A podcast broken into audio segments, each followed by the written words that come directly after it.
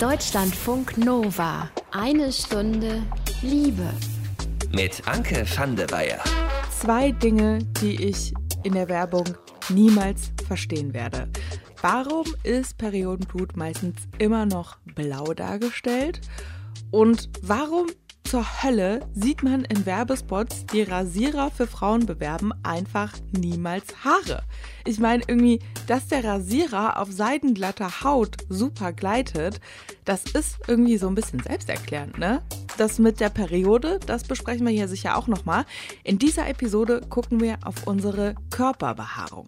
Seit wann ist Haarentfernung eigentlich ein Ding und warum tun wir uns das überhaupt noch an? Ich meine, das kostet Zeit, das kostet Geld und Schmerzen, Rasierpickelchen oder eingewachsene Haare sind auch eigentlich nur der Anfang von der ganzen Nerverei. Wenn man natürlich das Haar aus dem Haarfollikel herauszieht, dann äh, ist da ja erstmal ein Loch auch, ja. Und wo ein Loch ist, da können sich Bakterien ansammeln und es dann zu Entzündungen führen könnte. Das ist Martin Grunwald. Der ist Psychologe und Leiter des Haptikforschungslabors der Universität Leipzig. Und der sagt, bei der Haarentfernung ist Rasieren besser als Waxen oder Epilieren, wo eben das komplette Haar inklusive Wurzel rausgerissen wird.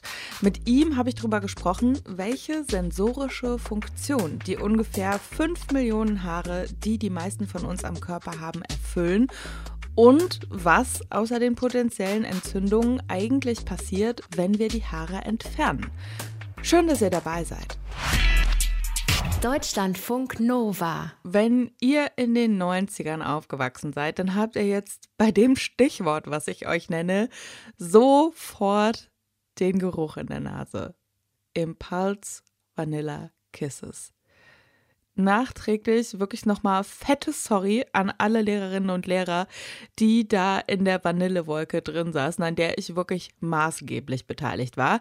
Dieses Deo, ne, dieses Vanille-Deo, das hat für mich wirklich genauso zur Pubertät dazugehört, wie dass man sich einfach total selbstverständlich irgendwann angefangen hat, die Beine und die Achseln zu rasieren. Einfach so, ne, weil es dazugehört hat, weil das alle gemacht haben, das hat man gar nicht groß hinterfragt. Und dass das niemand hinterfragt hat da von mir und meinen Freundinnen, das liegt natürlich auch daran, dass wir als Menschen bestimmte Normen lernen. Und dazu gehört eben auch, wenn wir mal bei der Körperbehaarung bleiben, Frauen rasieren sich die Beine, Männer eher nicht oder eben Achselhaar. Das wird bei Männern eher als normal betrachtet. Bei Frauen ist sichtbares Achselhaar automatisch eine Abweichung von der Norm. Und das ist tatsächlich auch immer noch so, auch wenn sich da so ein bisschen was dran dreht. Aber wenn man da jetzt mal so einen Schritt zurückgeht, dann wird natürlich auch klar, Körperhaar, das wächst ja erstmal an jedem Körper. Mal mehr, mal weniger, aber auf jeden Fall unabhängig von Herkunft, von sozialem Status, von biologischem Geschlecht und von Gender. Tja, was ist das denn für eine Geschichte mit dem Körperhaar? Das hat für uns eine Stunde Liebe-Reporter Benjamin Weber gecheckt. Der hat für uns jetzt eine kleine Kulturgeschichte des Körperhaars. Habe ich mit ihm drüber gesprochen und ich habe ihn erstmal gefragt, Benny, haben sich die Menschen schon immer mit ihrer Körperbehaarung beschäftigt oder ist das eher so ein modernes Phänomen? Also es ist absolut kein modernes Phänomen. Äh, Körperhaar wurde in der Geschichte immer wieder äh, entfernt, aus den unterschiedlichsten Gründen. Im alten Ägypten zum Beispiel, also 4000 vor Christus, da kann man auf Wandmalereien oder auf Bildern äh, auf Vasen gut erkennen, dass die meisten Körper sehr haarlos sind. Und nicht nur im Intimbereich, sondern auch Augenbrauen zum Beispiel sind abrasiert oder gezupft oder so. Wie haben die das damals gemacht mit der Haarentfernung? Ja, eigentlich so ähnlich wie wir heute. Da sind Rasiermesser aus Bronze ausgegraben worden, aber auch so filigranere Sachen wie Pinzetten. Und Waxing, so eine Technik wie Waxing gab es da auch schon. Also dafür hat man dann Bienenwachs benutzt oder Halava, so eine Paste aus Zucker, Zitronensaft und Wasser. Die streicht man auf die Haut, legt einen Stoffstreifen drüber und der wird dann mit einem Ruck abgerissen und die Haut ist glatt. Wenn man das mal so vergleicht, hat sich da tatsächlich nicht so viel geändert, ne? Nee, ist genau wie wir das heute immer noch machen, würde ich sagen. Es gibt da auch ungesundere Varianten, zum Beispiel aus dem antiken Rom oder dem antiken Griechenland ist überliefert, dass die Menschen da auch so Pasten benutzt haben, aber da war Arsen drin und das war dann äh, nicht, so, nicht so gut für die Gesundheit. Was weiß man denn über die Gründe? Also warum haben die Menschen ihr Körperhaar entfernt? Ja, also die meisten Quellen, die ich so gelesen habe, die legen sich fest schon auf so ein gesellschaftliches Schönheitsideal als Hauptgrund, auch verbunden mit sexueller Anziehungskraft. Hygiene wird auch immer mal wieder erwähnt, also so nach dem Motto, wo keine Haare sind, kann sich auch nichts einnisten. Und es gibt einen Text von Herodot, das ist ein Geschichtsschreiber aus dem antiken Griechenland und der schreibt damals über die ägyptische Kultur. Äh, und er sagt, wenn da in einem Haus eine Katze gestorben ist, dann müssen sich alle Bewohnerinnen die Augenbrauen rasieren und bei einem Hund äh, den ganzen Körper. Also könnte man quasi sagen, so der Umgang mit Körperhaaren ist eigentlich auch ein gesellschaftliches Ritual. Ja, auf jeden Fall, das kann man schon so sagen. Ich habe mit einer Historikerin gesprochen, Rebecca Hersig heißt die, die hat ein Buch geschrieben über die Kulturgeschichte der Haarentfernung.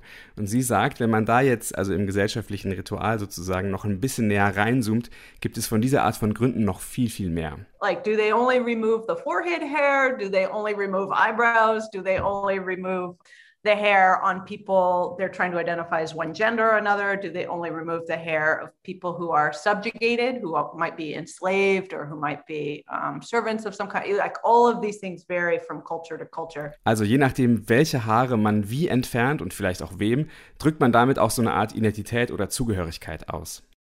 Wenn wir bei Ritualen sind, da sind wir natürlich auch ganz schnell bei Religion. Wie sieht's mit Körperhaaren und Religion aus? Ja, da gibt es halt super viele unterschiedliche Arten und Weisen und Bedeutungen. Also buddhistische Mönche zum Beispiel in Thailand rasieren sich die Augenbrauen. Im Sikhismus gilt jegliches Körperhaar als Zeichen von Frömmigkeit. Im Islam äh, gehört die Intimrasur zur Körperpflege dazu, weswegen sich die Rasur im Mittelalter dann mit dem Islam auch ausgebreitet hat, also in Nordafrika zum Beispiel oder im Mittleren Osten. Äh, Im Christentum ist das zu der Zeit vor allem eher verpönt. Also in Europa war zum Beispiel unberührtes Körperhaar im Mittelalter und danach auch äh, deswegen lange einfach der Standard. Und äh, die Historikerin, mit der ich gesprochen habe, die sagt, Europa kommt im Prinzip erst dann in Kontakt mit Haarentfernung, äh, als die ersten EuropäerInnen auf dem amerikanischen Kontinent ankommen äh, und entsetzte Berichte nach Hause schicken, denn die indigene Bevölkerung damals ist quasi überall rasiert. By all evidence I've been able to find, the indigenous people were removing their hair in all kinds of different ways. They were scraping it off with shells, they were plucking it out with little tweezers they made, they were um, singeing it off with heat, all this kind of stuff. The Europeans who were observing this thought this was strange. Die EuropäerInnen finden das sehr, sehr merkwürdig, weil erst dachte man, vielleicht wächst bei denen gar nicht so viel. Später gibt es dann aber Berichte darüber, dass die äh, indigene Bevölkerung sich laut eigener Aussage deswegen rasiert, äh, um sich von Tieren abzugrenzen. Gibt es irgendeinen so Punkt, äh, von dem man sagen kann, ab da hat sich die Rasur dann auch in der westlichen Gesellschaft durchgesetzt? Ja, also Rebecca Hersig sagt, das kommt mit Charles Darwin. Der spricht ja vom sexuellen Selektionsdruck bei der Evolution äh, und sagt so, dass die Menschen sich gegenseitig attraktiv finden. Das liegt vor allen Dingen daran, dass sie irgendwann das Fell der Tiere abgelegt haben. Und er spricht da in dem Zusammenhang auch viel über die weibliche nackte Haut als Norm und so. Und das wird damals breit diskutiert, wissenschaftlich, aber eben auch gesellschaftlich. And then uh, in relationship to that, everyday people like you and me started identifying with norms like that. Thinking, ah, if I think I'm a female and I'm hairy, there must be a problem. So I should probably remove the hair. Oh, if I identify as a male and I'm not hairy, there must be a problem. I should probably go see a physician about that. Und so setzen sich diese Normen eben langsam durch. Also Frauen müssen Haare entfernen. Andererseits ist es männlich, haarig zu sein. Und die Abweichung davon wird dann eben zum Problem. Und da sind wir so im 19. Jahrhundert. Äh, Rebecca Hersig sagt auch, heute ist der Umgang mit Körperhaar und was jetzt als akzeptiert gilt und was nicht als akzeptiert gilt, äh, viel, viel durchlässiger und gar nicht mehr so starr wie noch vor einigen Generationen. Und das sieht man jetzt nicht nur unbedingt bei Social Media Posts, wo junge Feministinnen ihr Achselhaar wachsen lassen und färben oder so, sondern es gibt auch Zahlen. Also eine Studie aus England zum Beispiel, die kommt zu dem Ergebnis, dass die Zahl der jungen Frauen, die sich die äh, Beine rasieren oder die Arme, dass die abnimmt. Natürlich immer noch, äh, rasiert sich immer noch die Mehrheit die Haare, aber es wird wirklich weniger. Bedeutet also, die Wirkmächtigkeit dieser Normen hinter dieser kulturellen Praxis der Körperhaarentfernung, die wird langsam immer schwächer. Generell gilt natürlich wie immer, jede und jeder macht einfach, worauf man so Bock hat, aber sich von gelernten Normen zu verabschieden, das ist halt am Ende des Tages trotzdem oft nicht so einfach. Eine Stunde liebe Reporter Benjamin Weber war das über die Geschichte der Haarentfernung. Ich bin für diese Episode auch noch in eine Bubble eingestiegen, die hat mich wirklich sehr fasziniert. Es geht um Manscaping. Das beschreibt im Prinzip die Haarentfernungsroutine von Männern und zwar alles so halsabwärts. Aber das hat ja so ein fancy Wort, ne? Manscaping. Da muss doch noch mehr dahinter stecken, habe ich zumindest am Anfang gedacht. Ob sich das dann am Ende bewahrheitet hat, das klären wir in dieser Episode auch noch. Erstmal gucken wir aber, wie steht ihr denn eigentlich so zum Thema Haare am Körper? Seid ihr eher so Team, geht klar, wenn da so ein paar Stoppeln oder auch so ein paar längere Haare sind? Oder seid ihr eher so Team, alles muss blank? Deutschlandfunk Nova. Eine Stunde Liebe. Eben haben wir schon gelernt, in Europa war Körperhaar lange einfach so der Standard. Dass wir uns in der westlichen Welt überhaupt enthaaren, das haben wir auch Charles Darwin zu verdanken. Vielen Dank an dieser Stelle. Wenn wir uns jetzt mal so ein paar Statistiken angucken, dann ist es tatsächlich nicht nur ein Gefühl, dass sich Frauen eher den Körper enthaaren als Männer. Das kann man tatsächlich auch mit Zahlen belegen. Laut der bevölkerungsrepräsentativen Verbrauchs- und Medienanalyse haben sich nämlich im Jahr 2018 33 Prozent der Frauen, also ein Drittel, ab 14 gar nicht die Haare entfernt. Also die haben gesagt, Haare lasse ich alles stehen. Bei den Männern sind es 50 Prozent, also die Hälfte, die 2018 gesagt haben, Körperhaare entferne ich gar nicht. Sowohl bei Frauen wie auch bei Männern waren Nassrasierer das am meisten verwendete Gerät bei der Haarentfernung. Und Männer, die greifen noch mal eher als Frauen auch noch zum Elektrorasierer. Ist einigermaßen nachvollziehbar, weil es natürlich ziemlich praktisch bei der Bartrasur, wenn man da nicht äh, alles abmachen will, sondern so ein paar Stoppeln stehen lassen möchte. Wo da jetzt genau enthaart wurde, das ist bei dieser Umfrage aber nicht erfasst worden. Also irgendwie, ob da die Beine, die Achseln, der Intimbereich oder alles enthaart worden ist. Wie steht ihr denn eigentlich zu Haaren im Intimbereich? Mit dieser Frage haben wir eine Stunde liebe Reporter Benny Bauerdick losgeschickt. Ich selbst lasse wachsen. Achseln, Brust, Intimbereich. Ich stutze, aber rasiere nicht. Ich finde es einfach schöner und fühle mich damit wohler. Aber viele Männer, die ich getroffen habe, rasieren sich. Markus macht beides, rasieren und stutzen. Kommt auf die Region an. Ich rasiere mich am Sack und äh, ich kürze meine Haare unter den Achseln und auch am Bauch und auf der Brust. Und manchmal rasiere ich mir auch am Po die Haare weg, aber nicht sozusagen an den Backen, sondern in der Ritze. Weil er es einfach hygienischer findet und sich vor allem nach dem Toilettengang dann sauberer fühlt. Hygiene antworten viele auf die Frage, warum sie ihre Körperhaare wegrasieren oder zumindest kürzen. Für Alex ist das sogar der Hauptgrund. Wobei das jetzt nicht impliziert, dass man mit Haaren an allen möglichen Körperstellen nicht auch hygienisch sein kann. Für mich ist es nur irgendwie aus Erfahrung her ein bisschen einfacher, da einfach hygienischer zu sein und sich auch zu fühlen, wenn man die Haare da wegrasiert. Achseln, Intimbereich, manchmal auch den Po. Früher war für Alex klar, ich rasiere und erwarte das auch von der Frau gegenüber. Inzwischen ist er da aber irgendwie lockerer geworden. Ich muss aber sagen, dass ich es immer mehr auch cooler finde, wenn Frauen sowie auch Männer Haare wachsen lassen und dazu stehen. Auch unter den äh, Achseln. Dann kann es auch sehr sexy sein. Muss nicht, kann aber.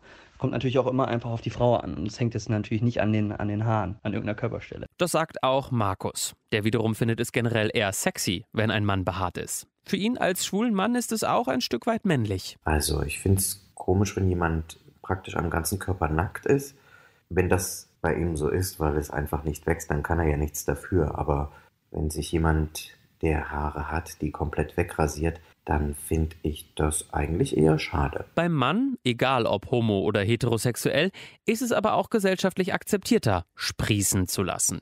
Ekin zum Beispiel mag Haare am Körper des Mannes auch total gern. Ich finde ja äh, Behaarung eigentlich ganz hot. Also wenn Männer behaart sind, habe ich da eigentlich gar keine Probleme mit. Also der Rücken muss jetzt nicht ganz so behaart sein, es darf jetzt nicht der Teppich sein, aber so grundsätzlich äh, habe ich da jetzt nichts gegen. Im Übrigen auch nicht, wenn Männer sich rasieren wollen. Mit sich selbst ist Ekin da schon etwas strenger. Die letzten anderthalb Jahre ist sie regelmäßig zum Lasern gegangen. Seitdem wachsen an den Beinen, unter den Achseln und im Intimbereich keine Haare mehr. Alles glatt. Ist halt irgendwie so in mir drin und ich finde es nicht schön und ich habe jetzt einfach diese Rasiererei hatte ich total äh, satt und habe es jetzt auch nicht mehr nötig. Also ich fühle mich ganz gut. Und so geht es ja vielen Frauen. Die meisten empfinden rasierte Beine, Achseln und den Intimbereich als schöner. Vielleicht auch, weil sie es so vorgelebt bekommen, es gesellschaftliche Norm ist. Auch Tine fühlt sich rasiert schöner. Ich gehe jetzt nicht ins Kosmetikstudio und lasse da Brazilian Waxing machen. Das ähm, ist mir zu umständlich und zu unangenehm. Da bin ich irgendwie ein bisschen prüde. Ich mache es lieber selber und äh, rasiere mich äh, oder nimm eine Enthaarungscreme, um dem Ganzen Herr zu werden. Ich aber nicht komplett. Das ist mir auch zu krass. Es soll schon so ein bisschen natürlich aussehen. Genau. Tine hinterfragt das aber auch, denn eigentlich findet sie es gut, wenn Frauen ihre Achselhaare wachsen lassen. Dieser natürliche und selbstbewusste Umgang mit Körperhaaren. Tine wünscht sich, dass sie da irgendwann auch mal hinkommt und ihre Haare einfach wachsen lässt. Ich muss dazu sagen, ich habe dunkle Haare und naja, muss man halt mal ran, finde ich persönlich für mich. So komisch das klingt, ich fühle mich dann irgendwie hygienischer, sauberer und, äh, und schöner. Also ich könnte jetzt nicht wachsen lassen. Gut, im Winter ne, lässt man hier und da mal ein bisschen nach, das gebe ich auch gern zu. Naja, im Winter sind bestimmte Körperregionen ja auch weniger zu sehen als im Sommer. Und ein bisschen Winterfell hilft ja auch gegens Frieren. Eine Stunde liebe Reporter Benny Bauerdick, der hat mal bei euch nachgefragt, Intimbehaarung ja oder nein. Und ich habe das eben schon mal gesagt, ich sage es aber auch gerne nochmal an dieser Stelle. Es gilt natürlich, ne, haltet es doch einfach so, wie ihr euch am wohlsten fühlt.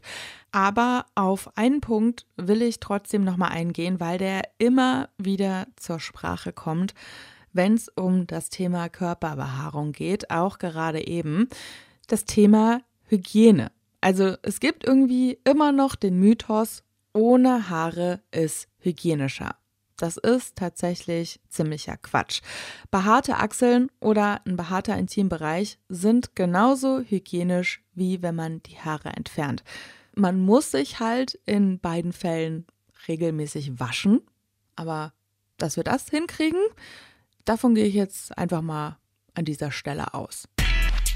Deutschlandfunk Nova. Eine Stunde Liebe. Wenn ihr Lust habt, dann können wir jetzt mal einen kleinen Versuch zusammen machen. Geht mal an eine behaarte Stelle eures Körpers, wenn vorhanden, mit der Hand so ganz nah dran an die Haut, aber noch nicht so, dass ihr direkt die Haut berührt. Und dann fahrt mal mit der Hand so von links nach rechts und wieder zurück, so ein paar Mal. Da merkt ihr so ganz feine Berührungen, wenn ihr mal drauf achtet. Sowohl an der Hand wie auch am Körper. Das überträgt sich über die Haare, die da sind. Wie das funktioniert und was bei uns im Körper passiert, wenn man auf so eine Art berührt wird, darüber habe ich mit dem experimentellen Psychologen Martin Grunwald gesprochen. Der ist Leiter des Haptik-Forschungslabors der Universität Leipzig. Und ich habe ihn erstmal gefragt, wie funktioniert das denn überhaupt, dieses Fühlen mit den Haaren? Also jedes Haar, was wir auf unserem Körper haben, also auf der Körperoberfläche, da haben wir circa 5 Millionen im Übrigen, ja, eine ganze Menge.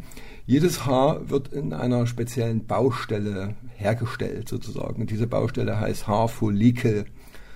Und äh, in oder um diese Haarfollikel herum ist sozusagen ein Netzwerk an unterschiedlichsten Rezeptoren äh, angebracht. Und diese Rezeptoren, die sind furchtbar klein, also so in einem Mikrometerbereich sind die alle nur groß. Und diese Rezeptoren reagieren auf bestimmte Arten von Reizen. Also einerseits Zugkräfte und Druckkräfte und Scherkräfte.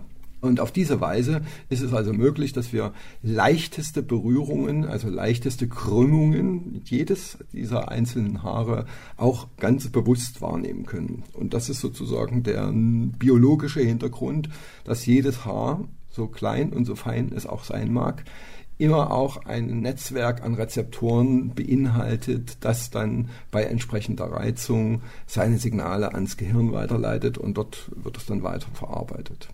Das heißt, das funktioniert jetzt nicht nur mit den Haaren am Körper, sondern theoretisch könnte man auch äh, das mit der Kopfbehaarung fühlen. Genau, also jedes Haar, auch die äh, Terminalhaare, die wir auf dem Kopf haben und äh, um die wir uns viele Sorgen machen und die wir pflegen und hegen, diese Terminalhaare, die äh, sind auch mit diesem Rezeptorgeflecht äh, ausgestattet und äh, auch jede Krümmung eines einzelnen Kopfhaares zum Beispiel ist also für uns wahrnehmbar. Generell haben wir ja auf dem Körper äh, sowohl Vellushaare als auch Terminalhaare. Die Terminalhaare, das sind die dunklen, pigmentierten, kräftigeren Haare, die auch sehr lang werden können. Und die Velushaare, die sind sehr dünn, haben meistens keine Pigmentierung, sind super fein und quasi auf dem ganzen Körper verteilt, kann man gut im Gegenlicht sehen. Und äh, es gibt also sozusagen zwei verschiedene Haartypen, äh, die sozusagen dennoch alle dieselben Empfindlichkeitsparameter haben. Was passiert denn im Körper, wenn da so eine Berührung beim Haar ankommt? komplizierter Vorgang. Äh, da werden, wie gesagt, eine ganze Reihe von Rezeptoren pro Haar äh, werden dann quasi erregt, so nennt man das in der Neurophysiologie. Und dieses Erregungsmuster wird dann in biochemische, elektrische Signale umgewandelt. Und diese elektrischen Impulse, die sausen dann in Windeseile äh, in Richtung Gehirn. Und im Gehirn findet dann die Auswertung und Interpretation dieser äh, Signale statt. Ne? Und das kann ganz unterschiedlicher Art sein. Also in der Regel, nehmen wir mal an, sind es also positive Berührungsreize, die vom richtigen Menschen zur richtigen Zeit, mit dem richtigen Druck und der richtigen Geschwindigkeit am richtigen Ort stattfinden. Äh, ja, ja, ja, da müssen viele Dinge zusammenkommen, damit eine Berührung auch als was Positives erlebt wird. Und wenn das alles stimmt, dann werden also aus äh, äh, einem gekraulten Kopfhaar oder sonstigen Haaren werden also positive Emotionen und positive Stimmung und eine ganze Reihe biochemischer Begleiteffekte haben solche Berührungsreize natürlich auch noch für den gesamten sonstigen Organismus. Wenn wir jetzt die Haare entfernen, was ja viele Menschen an der einen oder anderen Körperstelle machen, was passiert dann? Also in gewisser Weise wird man etwas unsensibler, aber diese ja, Unsensibilität, die sich durch das Abrasieren der Haare ergibt, die ist so minimal, dass man sie eigentlich auch nur im Experiment nachweisen kann. Im Alltag führt das also nicht zu einer äh, merklichen und substanziellen äh, Sensibilitätsminderung. Also das ist sozusagen nicht gefährdet, dieser Bereich. Und äh, insofern kann sich jeder rasieren oder kann jeder das auch sein lassen. Äh, die Sensibilität eindeutig ist etwas höher, wenn die Haare sprießen und wenn sie da sind. Das heißt, im Alltag würde man da jetzt im Prinzip nicht merken, ob der Arm jetzt zum Beispiel behaart oder unbehaart ist, eigentlich. Also sozusagen der aktiv äh, Streichende, ja, der aktiv äh, Streichelnde würde natürlich schon spüren, ob er eine rasierte Haut äh, berührt oder eine mit Velushaaren versehene Haut berührt. Das ist schon ein wahrnehmbarer Unterschied. Aber der, der oder die, die sich da rasiert hat, die wird trotzdem eine Berührungswahrnehmung empfinden, ne? auch wenn die Haare wegrasiert sind. Das meinte ich, dass man sozusagen ohne die Velushaare oder auch ohne die Terminalhaare ist man trotzdem noch äh, berührungssensibel und büßt jetzt nicht die Berührungssensibilität ein oder sowas. Wie fühlen wir mit den Körperhaaren? Darüber habe ich gesprochen mit dem experimentellen Psychologen Martin Grunwald. Der sagt übrigens auch, lieber rasieren als epilieren oder waxen, weil das rausgerissene Haar, also beim Epilieren oder Waxen wird das ja mit Follikel quasi rausgerissen, das hinterlässt ein Loch in der Haut und in diesem Loch können sich potenziell Bakterien ansammeln, die da eigentlich nicht hingehören. Und wenn wir richtig Pech haben, dann haben wir am Ende eine Entzündung davon. Deutschlandfunk Nova. Eine Stunde Liebe. Habt ihr schon mal den Begriff Manscaping gehört? Ich vor der Recherche zu dieser Episode auch noch nicht. Und ich bin da in so eine Bubble eingetaucht. Das war für mich eine Mischung aus Faszination und What the fuck. Im Prinzip beschreibt Manscaping erstmal neutral ausgedrückt die Körperenthaarung bei Männern. Pubes, butt, back, chest, arms and legs. Auf YouTube gibt es tausende Videos zu diesem Thema. Ich habe mir ungefähr 300 bis 500 davon angeguckt. Und da habe ich eben auch gelernt, wenn man ein richtig, richtig guter Premium-Manscaper ist, ne, dann optimiert man wirklich überall. Also im Intimbereich, am Po, man entharzt den Rücken, die Brust, die Arme, die Beine. Und natürlich am besten nicht mit irgendwelchen Rasierern, ja. Das wäre dann ja einfach nur Haarentfernung, das wäre nicht Manscaping. sondern mit Tools, die extra fürs Manscaping hergestellt worden sind. Natürlich, man braucht nicht nur die Tools, man braucht auch die extra passende Pflege. Leute, wusstet ihr zum Beispiel, es gibt spezielles Deo für die Hoden. Ja? Frage ich mich erstmal, sollte man wirklich untenrum mit bedufteten Produkten arbeiten? Stelle ich an dieser Stelle einfach mal offiziell in Zweifel. Bei der Haarlänge, da kann man laut den Manscaping-Experten, die ich mir da angeguckt habe, äh, nach dem persönlichen Geschmack gehen. Muss man ja fast schon dankbar sein. Ganz, ganz, ganz, ganz wichtig bleibt aber, bitte auf jeden Fall irgendwas machen. You can shave, you can trim. The one thing that I would highly recommend against is letting it grow all wild and bush. Gone are the days that you can get away with that. You know, that's some caveman stuff, and I wouldn't really recommend it. Mostly because it doesn't look hygienic, doesn't look clean. It looks like you're just letting whatever happened down there happen, and that's not good. Yeah. Leute, vorbei sind die Zeiten in denen Haare einfach nur gewachsen sind. Ja, je nach Körperstelle sollte rasiert oder getrimmt werden.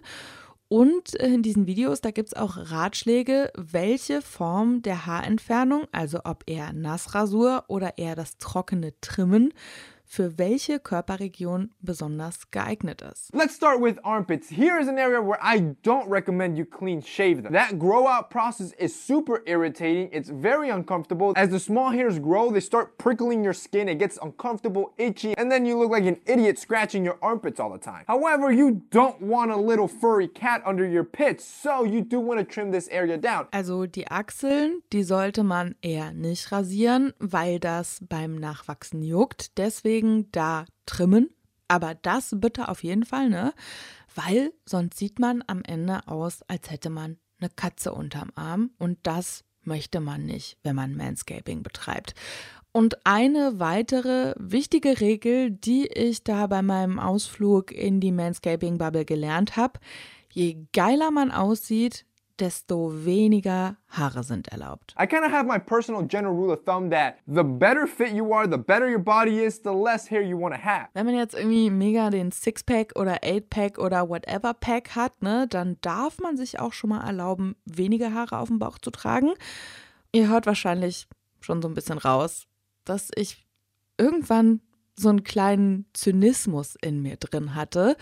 Und ich muss sagen, jetzt mal ernsthaft, ich habe zu diesem Thema mehrere Meinungen, ja. Also ich glaube tatsächlich, dass es gut sein kann, wenn man für die Haarentfernung geeignetes Werkzeug benutzt. Ich meine, das weiß jede Person, die sich schon mal mit einem schrottigen Einwegrasierer ins Knie gehobelt hat. When you're trimming your legs, please be really careful with your knees. That is the only area that I'm super careful with because that can actually hurt. Dass man dafür aber jetzt Hodendeo braucht, ja, das glaube ich wirklich immer noch nicht. Und was mich an diesem Thema echt massiv stört, ist so dieser Unterton, der damit schwingt, ne? Du musst das und das und das machen, weil wenn du das nicht machst, dann bist du halt ekelhaft oder aller, aller mindestens schon mal seltsam und das wollen wir halt nicht, ne? Und ich meine, es ist irgendwie doch schon scheiße genug, dass das mit der Haarentfernung Frauen so lange eingetrichtert worden ist, dass eine behaarte weibliche Achsel an manchen Stellen immer noch die pure Provokation ist, ja? Und ich frage mich so, können wir uns nicht einfach darauf einigen, dass alle Personen in Sachen Körperhaare einfach das machen, worauf sie Bock haben. Das ist jetzt irgendwie nicht so die Mega-Punchline, sollte selbstverständlich sein, ist es halt leider irgendwie immer noch nicht. Wäre auf jeden Fall so mein großer Appell, den ich aus dieser Episode mitnehme. Macht doch einfach, was ihr wollt. Ist aber noch nicht ganz Schluss hier. Hört gerne noch weiter, denn ich habe noch ein Liebestagebuch für euch.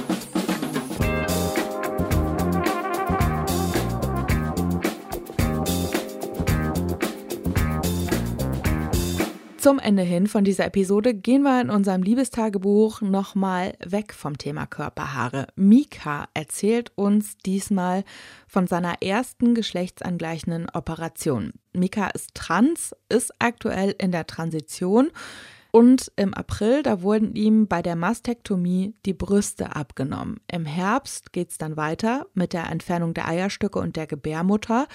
Und irgendwann später beginnt dann noch der Aufbau eines Penis. Wie die erste OP für ihn war, das erzählt euch Mika jetzt. Das war für mich immer klar. Ich habe schon immer dieses Gefühl, dass mein Körper kein Teil von mir ist irgendwie. Das merke ich jetzt auch mit der Mastektomie. Also jetzt kann ich mir einfach ein T-Shirt drüber werfen. Ich kann wieder schwimmen gehen, ohne dass ich mir jetzt Sorgen machen muss, wie ich gelesen werde. Und das ist viel, viel befreiender und das wird mit dem Aufbau sicherlich auch so sein. Also Aufklärung ist äh, super wichtig natürlich. Trotzdem, man googelt ja automatisch viel und das meiste wusste ich auch schon vorher. Und deshalb muss ich sagen, an der Stelle wurde ich quasi schon zu viel beraten. Da hätte ich mir gewünscht bei der Mastec, ja los, Leute, ich will jetzt, dass ihr mich hier auf die OP-Liege drauflegt und dass es losgeht. Äh, ich weiß alles, was ihr mir gerade erzählt. Aber natürlich ist das ein wichtiger Prozess und viele machen es vielleicht eben nicht und wissen bestimmte Sachen nicht. Und es gibt ja verschiedene Techniken, wie man was operiert und jeder hat eine unterschiedliche Ausgangslage und ist da ganz individuell. Deshalb ist das schon wichtig, aber ich glaube einfach, dass jede Transperson, die die geschlechtsangleichende Operation durchführen lassen möchte, die weiß schon, was so grob auf sie zukommt. Trotzdem, natürlich ist das überhaupt nicht wegzudenken. Nur manchmal kann es einen nerven, dass es alles so ein bisschen lange dauert. Äh, aber das liegt dann vielleicht auch eher an den, am Papierkram als an den Beratungen. Vor der Mastec hatte ich gar keine Angst. Du kriegst ja die ganze Zeit auch, wenn es dann schlimm wird, Schmerzmittel. Ich hatte eigentlich so gut wie kaum Schmerzen im Brustbereich. Ja, ich meine, also so eine OP ist immer irgendwie blöd und vor allem in der Corona-Zeit, dann liegt man da allein im Krankenhaus, keiner darf dich besuchen und dann ist das so ein wichtiger Schritt für dich. Mir werden ja nicht die Mandeln rausgenommen oder so. Ja, ich hatte schon so ein paar traurige Momente, dass ich mir dachte, ach schade, dass jetzt keiner irgendwie diesen Moment mit mir erleben kann. Also ich glaube, kurz vorher war ich einfach nur aufgeregt. Nicht, weil ich Angst hatte, sondern einfach, weil es endlich losging und ich ja auch ganz, ganz lange darauf gewartet habe.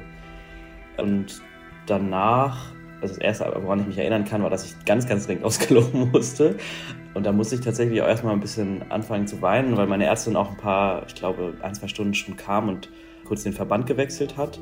Und da hat man das dann schon gesehen und ist immer noch benebelt von den Medikamenten. Da habe ich es dann erst so richtig realisiert und ja, das waren auf jeden Fall Freudenstränen. Ich meine, man muss sich vorstellen, wie lange ich nicht mehr schwimmen gehen konnte, einfach weil ich meine Brust nicht zeigen konnte oder wollte und das mich einfach unwohl gefühlt habe. Und das war ja wirklich ein Moment, auf den ich mein Leben lang quasi gewartet habe.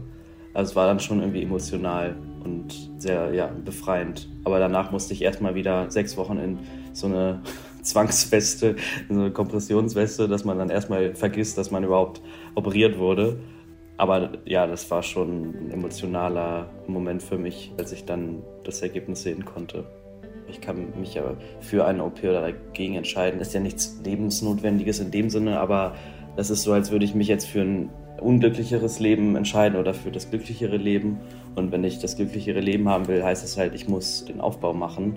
Das muss man als außenstehende Person vielleicht nicht verstehen, weil man natürlich auch sagen kann, man braucht keinen Penis und ein Penis macht ja nicht gleich einen Menschen zu einem Mann, aber für mich, für mein Körpergefühl und mein Empfinden, um glücklich zu werden und auch um meine Sexualität ausleben zu können, so wie ich das eigentlich will, muss ich das schon machen und habe einfach nur ganz großen Respekt davor und natürlich auch nicht wirklich Bock, mich äh, da mehrere Tage wieder ins Krankenhaus zu legen. Und falls es dann wirklich so sein sollte und ich einen OP-Termin nächstes Jahr kriege, dann kann ich ja auch immer noch sagen, okay, ich brauche doch noch ein bisschen Zeit.